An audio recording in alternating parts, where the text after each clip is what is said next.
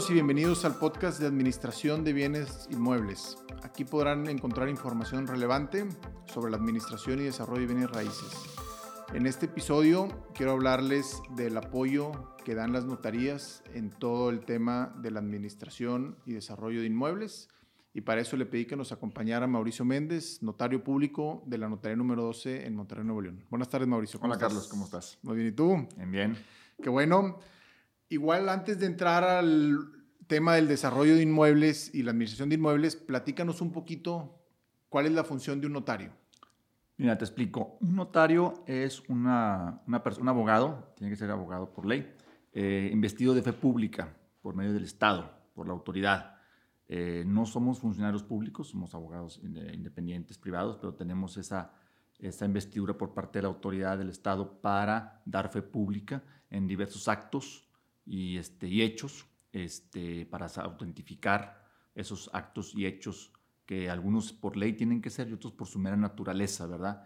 Y esa fe pública em, autentifica y da certeza jurídica, de, y como digo, de los actos y de los hechos jurídicos que pueden suscitarse. Correcto, creo que tocas un tema eh, muy importante que es, hay unos actos que necesariamente se tienen que hacer a través de notarios y hay unos que las particulares por conveniencia quieren... Por su naturaleza, se requiere una actuación, claro. Que, que, se dé esa fe pública, ¿verdad?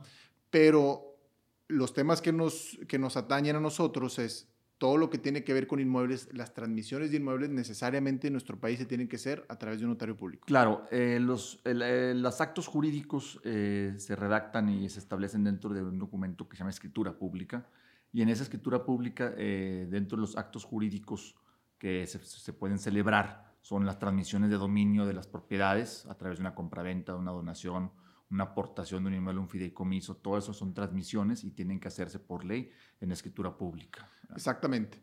Entonces, además de los temas de compraventa, pensando eh, cuando alguien está desarrollando un nuevo proyecto inmobiliario o cuando alguien lo está administrando, ¿qué otras actividades del notario eh, te ha tocado participar o qué otras actividades son las que normalmente la gente solicita el apoyo de un notario?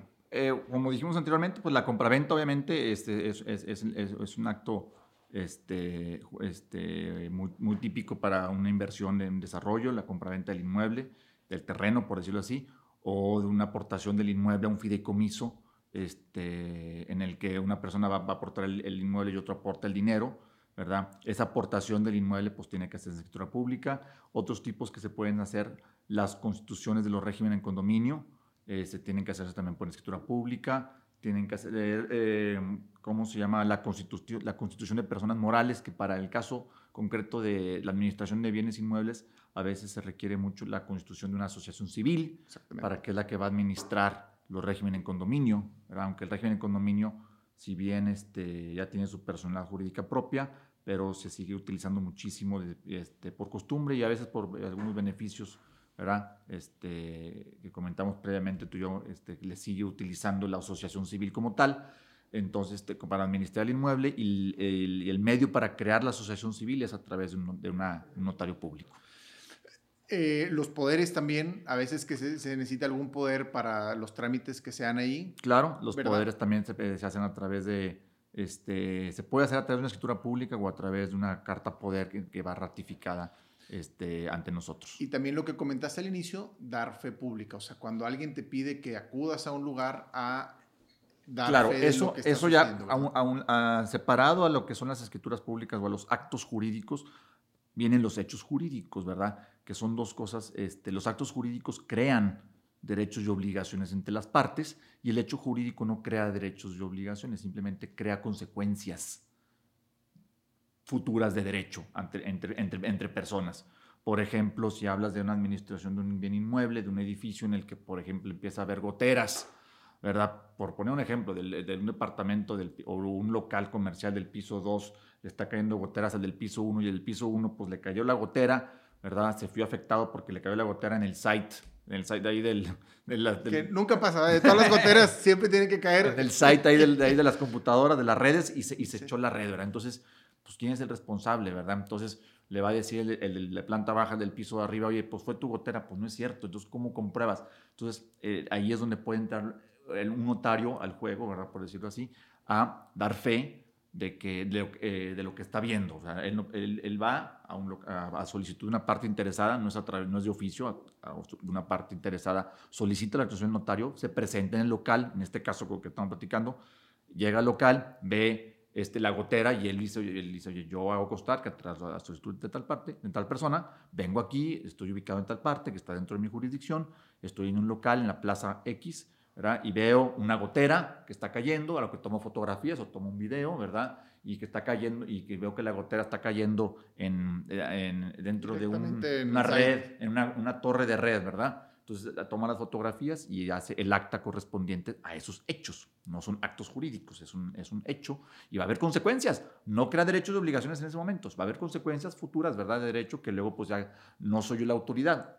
Para eso hay una autoridad del juez que es el que determina, ¿verdad? Pero esa, esa, esa fe pública que tiene el notario, este, los documentos que hacen, que hacen los notarios, tanto las escrituras públicas como esas actas, causan prueba plena ante el juez mientras hasta que no se demuestre lo contrario. Eso es lo que quería hablar, de esa fe pública. A diferencia de que la persona afectada tome él personalmente las fotos y vaya con el juez, el hecho de que sea un notario, como bien lo dijiste, es prueba plena. Prueba plena. Ya este, el, juez... Es cierto, lo que diga el notario es cierto. El juez lo da como, como, real, como un hecho, ¿verdad? Hasta que no se demuestre lo contrario. Entonces, la carga de la prueba ahí va, va, a recaer sobre la, otra parte de poder comprobar lo contrario, ¿verdad? Pero pues este... Eh, a veces es muy difícil, eh, eh, ciertos, en el caso de esta, una gotera que está cayendo, pues es muy, muy válido, es, ni modo que se mueva el site, que está todo instalado, a, ponerlo abajo de una gotera, o mover la gotera, pues no, ¿verdad? Ahora, este, nos metimos un poquito por el tema de la, de la fe de hechos, que era el que yo quería dejar al final, pero qué bueno que ya con este ejemplo y todo yo creo que queda muy claro este, regresándonos un poquito a los otros actos que haces como notario, que yo creo que son más del día a día, ¿verdad? Este, queda claro lo de las compraventas, pero me quiero detener un poquito en el tema de cómo constituir un régimen de propiedad en condominio o un fraccionamiento. Vaya, no pretendo ahorita decirles cuáles son todos los caminos ni nada, pero sino más bien de una forma así resumida, este, el inversionista tiene un terreno, lo desarrolla, pero llega un momento donde ese terreno que era un solo bloque de tierra, este, quedó subdividido y se hicieron ahí casas, ¿no? Una colonia entera con parques, casas, entrada, caseta, todo eso. Entonces, en un momento dado llegan contigo como notario para que hagas ese cambio, ¿no? O sea, que describas... Hacer el régimen, hacer el régimen en condominio, porque ahí este, ¿cómo se llama? El fraccionamiento, inclusive las partes hacen, hacen su fraccionamiento, hacen el plano correspondiente y van a, van a registro público con el plano y queda ahí en fraccionamiento. O sea, a veces eh, ahí, este, ¿cómo se llama? Este, ya es, el fraccionamiento ya, ya opera y ya están individualizadas las, los, lotes. Con el puro plano, vas al registro público, inscribes el plano en sección, es, es, una de las secciones, sección fraccionamiento, y ya está el fraccionamiento hecho. Ah, qué bueno que tocas ese tema, nomás déjame te interrumpo. Es, entonces, de un bloque de terreno, lo puedes hacer fraccionamiento régimen de propiedad en condominio. Vamos a pensar ahorita en esas dos opciones. son dos opciones, sí. sí. Si es fraccionamiento, en realidad no es necesario que pasen por el notario. No, el puro plano, el puro plano, tú haces el, fraccionamiento, y vas a catastro, vas al municipio, vas con el plano, se queda, autorizado por, las, por, por catastro y por municipio y vas al registro público e inscribes el plano y ya está en y queda en sección, es una sección, sección fraccionamiento. Las calles y todo eso, eso no es parte, eso no, eso no, eso no es parte de, eh, es parte municipal, eh, no es, se de los, entregan al municipio. Se entregan al municipio y las, las casas, este, pues son propiedades individuales. Y el régimen, este, distinto al fraccionamiento, pues sí, las, cada, las unidades, este, las áreas comunes, pero en lo que es las calles y la alberca y todo eso, sí es parte propiedad de los dueños de las unidades privativas, que es como se denominan las, propiedades, unidad privativa.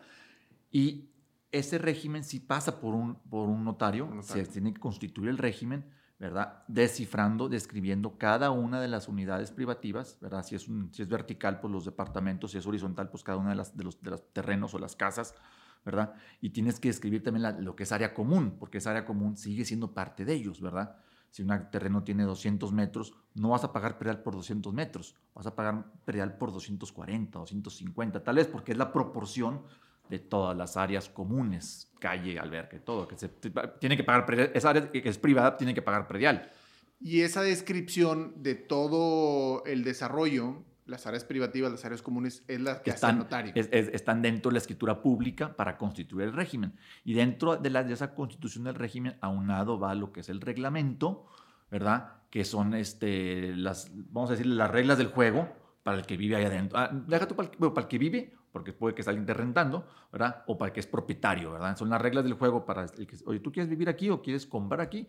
Las reglas son estas, ¿verdad? La alberca es de tal hora a tal hora, y la, calle es no sé qué, hay muchas reglas que, y, se hace, ahí sí son trajes muy a la medida porque pues cada edificio es distinto, este, eh, uno tiene elevador, otro no tiene elevador, entonces eh, uno tiene alberca, otro no tiene alberca, son trajes muy a la medida los reglamentos. Y ciertamente esa parte, esa figura del reglamento, pues es básico para la administración de inmuebles, ¿verdad? Sí, porque eso, pues eso, eso determina la sana convivencia y la administración, el, que va a estar como administrándose eh, un bien inmueble que esté en régimen en condominio, pues va a tener que basarse en el reglamento para poder llevar las cosas, básicamente, pues llevar las cosas en paz. Sí, y, ahí se determinan sus facultades. ¿Qué puede hacer, qué no puede hacer para cobrar sus límites, hasta dónde puedo llegar como administrador, hasta dónde puedo llegar con la gente que no esté cobrando, eh, que no esté pagando las cuotas, cómo, que, cómo puedo actuar qué poderes puedo tener, como dices, las facultades, porque pues hay que contratar a, inclusive hay que contratar al servicio de jardinería, hay que contratar el, mantenimiento. ¿Quién firma esos contratos? Pues es la administración a través de las facultades que están investidas en los reglamentos también, ¿verdad? Ok.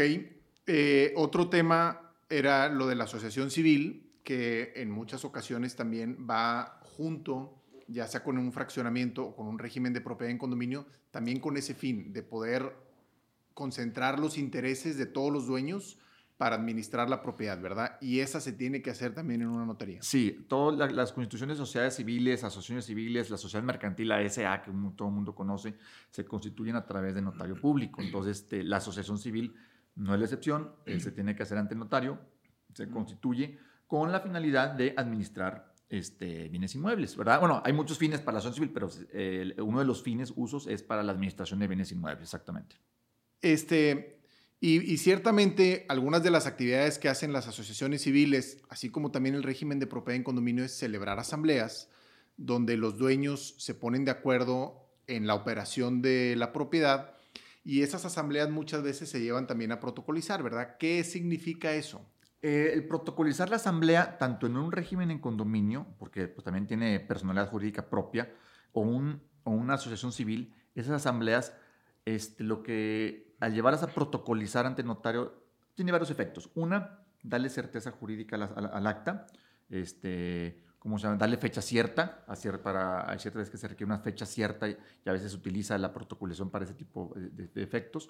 Y otras para formalizar ciertos acuerdos, porque hay ciertos acuerdos que tienen que hacerse, eh, tienen que hacerse en escritura pública. Por ejemplo, un poder.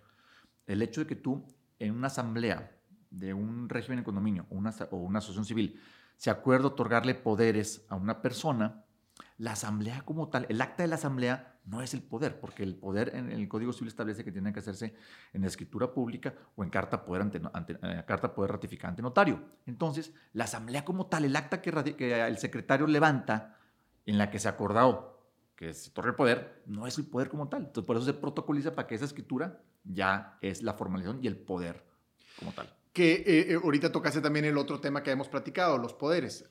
Puede ser que venga de un acta de asamblea o de un acuerdo particular, o sea, de alguien que tenga ya esa facultad que lo delegue en alguien más. Sí, y ahí claro, se hace también exactamente. Si alguien en la asociación civil, una persona ya tiene eh, un, poder en, un poder de administración, un poder para y cobranzas, y tenga la facultad de delegarlo, eso es importante, porque si no tiene la facultad, de, el, el poder que le otorgaron puede ser para que lo use, no para que se lo dé a alguien más. Entonces eh, es, importante, si tiene la facultad para delegar, entonces él comparece ante notario y si no, no se hace una asamblea, él comparece ante notario y le dice, oye notario, yo soy apoderado de esta asociación civil y, este, y yo, yo tengo la facultad de otorgar poderes a, a alguien más y quiero otorgarle poder a otra persona y se hace a través carta poder ratificada ante notario o escritura pública. Pues mira, tocamos muchos temas en resumen. Yo creo que para, para, volver a recordar es temas que tienen que ser forzosamente a través de notario, temas de escrituración de compraventas, todas las transmisiones de dominio de una propiedad, La constitución de un régimen de propiedad en condominio tiene que ser ciertamente frente a notario. La asociación civil. La asociación civil tiene que ser frente a notario. El otorgar poderes, ya sea que sea en asamblea o a través de otro documento. Y el dar fe pública. La fe de hechos, o sea, todos lo, los primeros que dijiste es a través de escrituras públicas y el último este de la fe de, la fe de hechos, que eh, se llama fe de hechos, se hace no en escritura pública, se hace un acta, es un acta eh, notarial. Perfecto.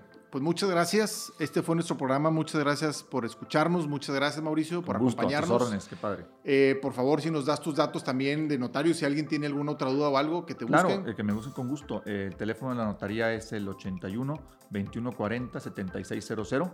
Notaría pública número 12, a sus órdenes. Correo. Es info arroba notaria12.com.mx. Perfecto.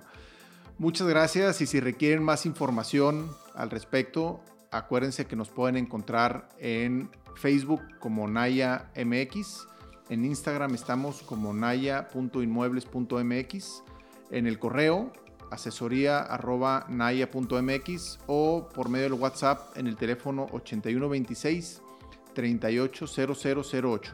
Muchas gracias por escucharnos, que Dios los bendiga y que el trabajo que desarrollen sea benéfico para ustedes y para sus clientes. Nos escuchamos a la próxima. Hasta luego.